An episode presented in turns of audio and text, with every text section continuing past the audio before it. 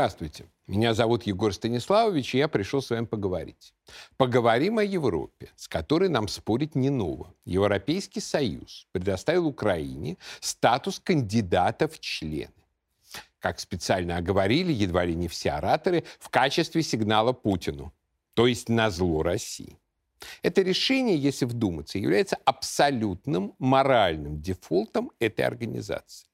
На протяжении десятилетий Евросоюз строил из себя цитадель демократии и прав человека. Самую высокоморальную вдовушку по эту сторону Пиренеев. Читал всем навязчивые нотации о том, как жить и как соблюдать. Прием Украины хотя бы в качестве кандидата, хотя бы в качестве кандидата в кандидаты, ставит на этой репутации крест.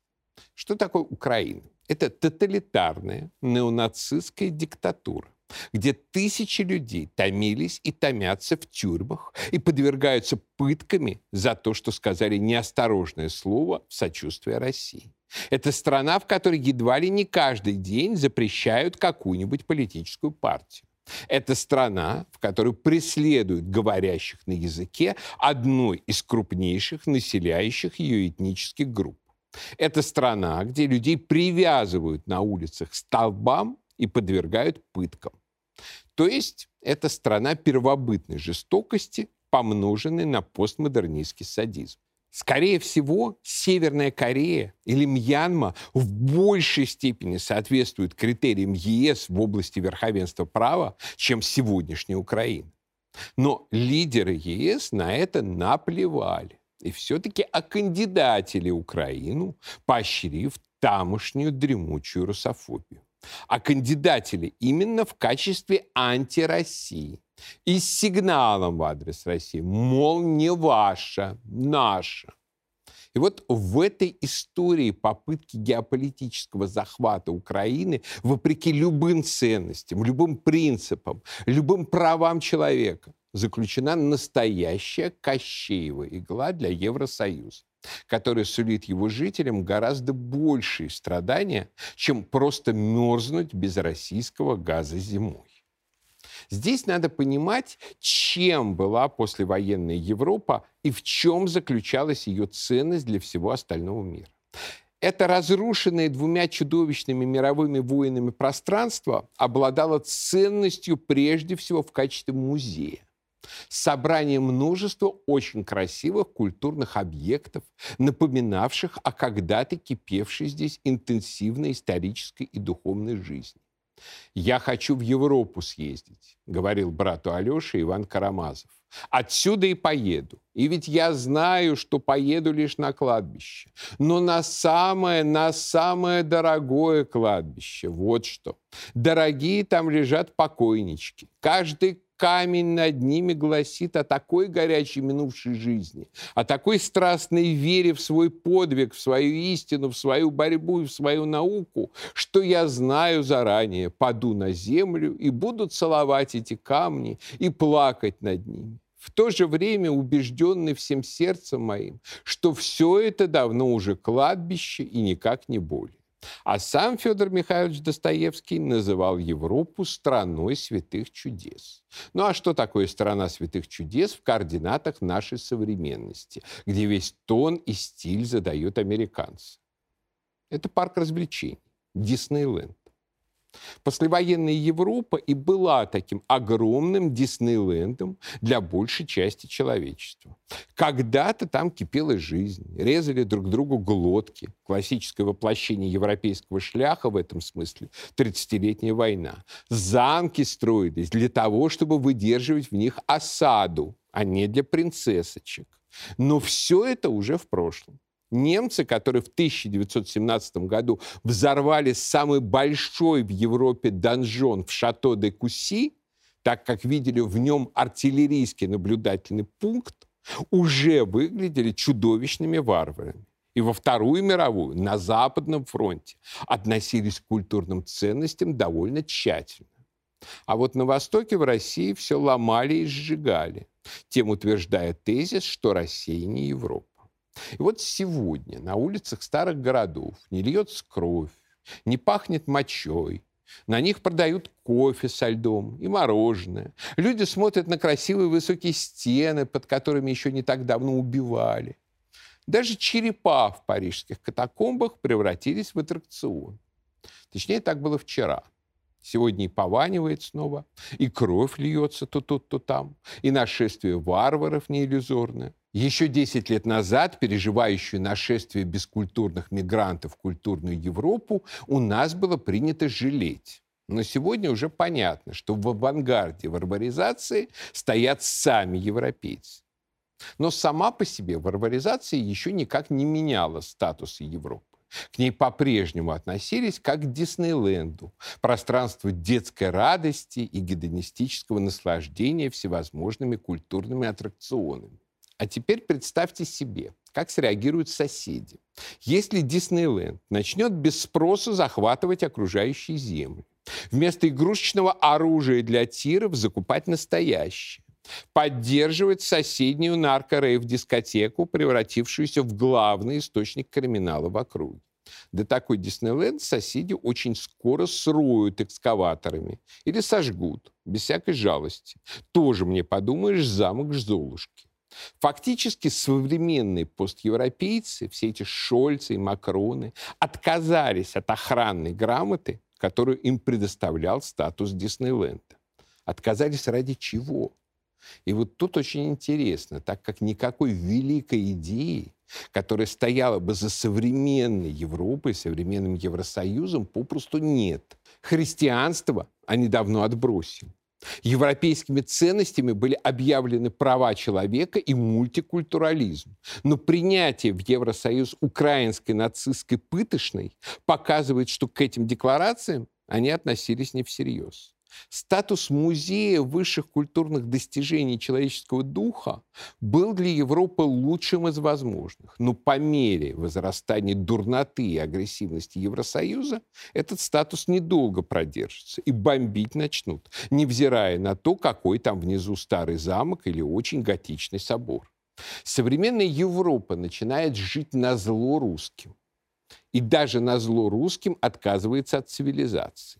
Вице-канцлер Германии Роберт Хабек похвастался, что теперь в целях экономии и борьбы с Путиным реже принимает душ. То есть скоро высокопоставленных европейских чиновников и дипломатов можно будет отличить от российских по запаху. Мы еще смеялись над Зеленским в футболочке и его плохо вымытыми соратниками. Мол, что за варваризация? Талибан давно уже выглядит приличней. А оказалось, это они в общеевропейском тренде и даже чуть-чуть впереди. Вот поскольку идея жить на зло России – это значит быть Украиной, то превращение Европы в Украину ни секунды не удивляет. Привязывать цыгана к фонарям и пороть тоже скоро начнут а потом скажет Эсмеральда. Так ради чего же это превращение кареты в тыкву, дворца в свинарник, а Диснейленда в Украину? Ответ поразителен. Ради единства Европы. Единство Европы превратилось в единственную и самодостаточную цель и идеологию Евросоюза. В какой-то момент европейские нации решили, что сами по себе слишком слабы перед лицом США, СССР, а затем России и прочих угроз. Колониальные империи у европейских стран отобрали после войны совместным напором СССР и США. А значит, чтобы выжить и сохранить субъектность, надо сжиматься теснее друг с другом. Любой ценой и под любым соусом, потому что вместе мы сильнее. Интересно, что продвигали идею единой Европы открытые американские агенты на американские деньги, как первый лидер евроинтеграторов Жан Мане. Отличную характеристику этому персонажу дал известный французский консервативный политик Филипп де Вилье. В нашумевшей книге «Я потянул за ниточку лжи, и все вышло», которая ограниченным тиражом была издана и в России. Именно Мане изобрел концепцию секторального отчуждения суверенитета у европейских национальных государств в пользу европейской транснациональной бюрократии отымались полномочия в разных сферах, сначала казавшиеся несущественными. Например, Европейское объединение угля и стали, созданное для того, чтобы немецкая и французская металлургия не конкурировали друг с другом. А потом секторальное отчуждение касалось все более важных вопросов. И вот уже европейские правительства без указки из Брюсселя икнуть не могут. Единственный, кто противостоял этой тенденции, был президент Франции Шарль де Голь. Он продолжал попытку сохранить в послевоенном мире великую Францию саму по себе. Вывел страну из военной организации НАТО, отослал в США корабль с бумажными долларами, потребовав разменять на золото, создал собственную атомную бомбу и отчаянно ставил тому же Жану Мане палки в колеса. А тот в ответ ставил палки Деголю. Обычно считается, что за многочисленными покушениями на Деголя, так ярко описанными в романе Фредерика Форсайта «День шакала» и в фильме по нему, стояла ультраправая организация ОАС, мстившая Деголю за то, что он предоставил независимость Алжиру, депортировал оттуда миллионы французов и тем самым предал нацию. Однако у этой организации была поразительная для гонимых ультраправых вездесущность и материальная обеспеченность. И тут можно вспомнить о том, что еще во время Второй мировой войны Жан Мане предлагал американцам Деголя убить. Не исключено, что ААСовцев просто использовали в темную. В конечном счете Деголя устранили не с помощью старомодного покушения, а на новый лад при помощи цветной революции Красного мая 1968 года, устроенного леваками, имевшими поразительно хорошие отношения с фондом Рокфеллера. На этой ноте и закончилась последняя попытка европейской страны сохранить величие и геополитическую субъектность в индивидуальном качестве. Дальше уже шло только строительство Евросоюза не имперской империи, как выразился один из первых председателей Еврокомиссии Борозу. На самом деле империя получилась вполне себе имперская. Раздуванию границ Евросоюза придавалось гораздо большее значение, чем внутреннему развитию. Погоня евробюрократии за единообразием вошла в анекдоты, когда чиновники начали стандартизировать параметры огурцов. Любые разделяющие Европу факторы приносились жертву фетишу единства, будь то разница христианских исповеданий, а затем и само христианство, национальные культуры, языки. Своеобразным символом этого обезличивания стали купюры евро, на которых нельзя было изобразить никаких реальных зданий, только абстрактные элементы архитектуры, отсылающие к некому якобы общеевропейскому наследию например, на купюре в 5 евро. Изображен, казалось бы, совершенно узнаваемый римский акведук Пон-Дюгар. Однако на самом деле это не он, а его бесконечная, лишенная всякой привязки к земле, репликация, упирающаяся в пустоту. Противники Евросоюза, так называемые евроскептики, не без основания называют его тоталитарной империей. Когда Борис Джонсон еще не был таким убогим политическим клоуном и агитировал за Брекзит, он постоянно сравнивал Евросоюз с Третьим Рейхом, причем к невыгоде первого. Европа в современном смысле, Западная Европа, возникла в результате завоевания варварами части территории Римской империи. Другая часть империи просуществовала еще больше тысячелетия и достигла нового блеска в Константинополе. Она известна нам под именем Византии. А Западная Европа достигла высшего развития в своей раздробленности. Ей, конечно, удалось подорвать, разрушить и ограбить Византию в ходе Четвертого крестового похода. Но все попытки создать свою собственную империю у нее провалились. Империя Карла Великого рухнула под собственной тяжестью. Священная Римская империя подорвалась и выродилась в борьбе западных императоров с римскими папами. Превратившись в Священную Римскую империю германской нации, объединившись с Испанией под властью Габсбургов, империя не выдержала борьбы с протестантами и Францией. Французский проект всей европейской гегемонии при Людовике XIV и при Наполеоне был подавлен сопротивлением соседей. Ну а про Гитлера вы сами все знаете. То есть европейской идеей было как раз сопротивляться унификации. При этом, если предыдущие попытки Европейской империи основывались на тех или иных великих идеалах, христианских, культурных, в крайнем случае, как у нацистов, на расовых, то у современного ЕС такой сверхидеи нет. Единственным смыслом конструируемого единства является география. Мы Европа, потому что мы Европа.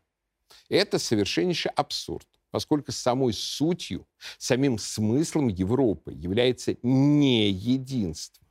Возникновение Европы стало возможно, когда империя пришла в состояние раздробленности, писал великий французский историк Люсьен Февр.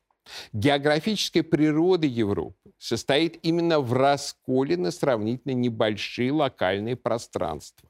Европа создана всеусложняющим рельефом. Горы, речные долины, леса, равнины, холмы, сильно изрезанные побережья.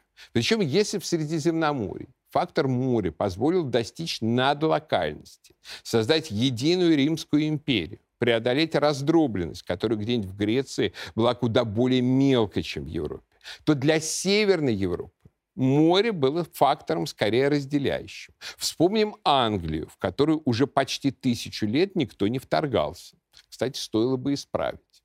То есть в целом Европа это умеренный климат, леса, реки, зеленые холмы, немного гор и возникшие вокруг этого сравнительно небольшие пространства. В противоположность этому Азия – это горы огромные, высохшие степи бескрайние, пустыни безбрежные, джунгли непроходимые, никакой умеренности ни в чем. И здесь становится понятно особенно враждебное отношение Европы к России. Россия – это в целом тот же умеренный климат. Ну хорошо, на пару градусов среднегодовой температуры холодней. Те же холмы, те же равнины, те же леса, те же реки. Степи у нас появились поздно. Гор, конечно, маловато, но мы справляемся. Исторически коренная Россия, таким образом, по всем географическим признакам, это именно Европа, а не Азия. При этом Россию часто объявляют страной однообразной. Говорят, что это бесконечная и унылая равнина. Это совершенно неверно. Россия прежде всего не равнина, а холмина с постоянными перепадами. Москва не зря стоит на семи холмах. Основу нашего пейзажа создает сеть великих рек, с которых можно переходить с одной на другую. Россия не однообразна, однако все европейские природные характеристики присущи ей в бесконечно увеличенном масштабе. Мы, так сказать, макро-Европа. И, конечно, обитатели микро-Европы, глядя на нас, испытывают стресс. Особенно с тех пор, как к европейской части России прибавились Урал, Сибирь и Дальний Восток. И вот эти отношения микро с макро вызывают, конечно, и зависть, и ненависть, и желание расколоть, то есть ту самую Украину. Почему, кстати, микроевропейцы считают Украину своей? Для того у них есть определенные основания, весьма, впрочем, сомнительные. Понятие «малороссия», «малая Русь» сперва возникло в канцеляриях византийских патриархов в форме «микророссия». К микророссии первоначально никто не относил Киев. Так называли Галицию и Волынь.